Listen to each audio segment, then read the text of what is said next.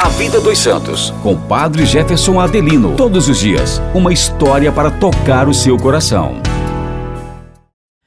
Olá, meus irmãos e irmãs, sejam bem-vindos ao podcast A Vida dos Santos. A igreja, neste tempo do advento, prepara-se para o Natal de Jesus e se renova no desejo ardente de que Cristo venha pela segunda vez e instaure aqui o reino de Deus em plenitude. Sem dúvida, estão garantidos para este reinado pleno, que acontecerá em breve, os amigos do Senhor. Hoje vamos lembrar um desses amigos de Cristo, São Lázaro. Sua residência ficava perto de Jerusalém, numa aldeia da Judéia chamada Betânia.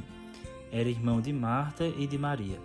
Sabemos pelo Evangelho que Lázaro era tão amigo de Jesus que sua casa serviu muitas vezes de hospedaria para o Mestre e para os apóstolos. Lázaro foi quem tirou lágrimas do Cristo quando morreu, a ponto de falarem: Vejam como o amava. Assim aconteceu que, por amor do amigo e para a glória do Pai, Jesus garantiu à irmã de Lázaro o milagre da ressurreição. Eu sou a ressurreição e a vida. Quem crê em mim, ainda que morto, viverá.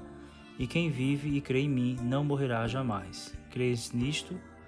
O resultado de tudo foi a ressurreição de São Lázaro, pelo poder do Senhor da vida e vencedor da morte.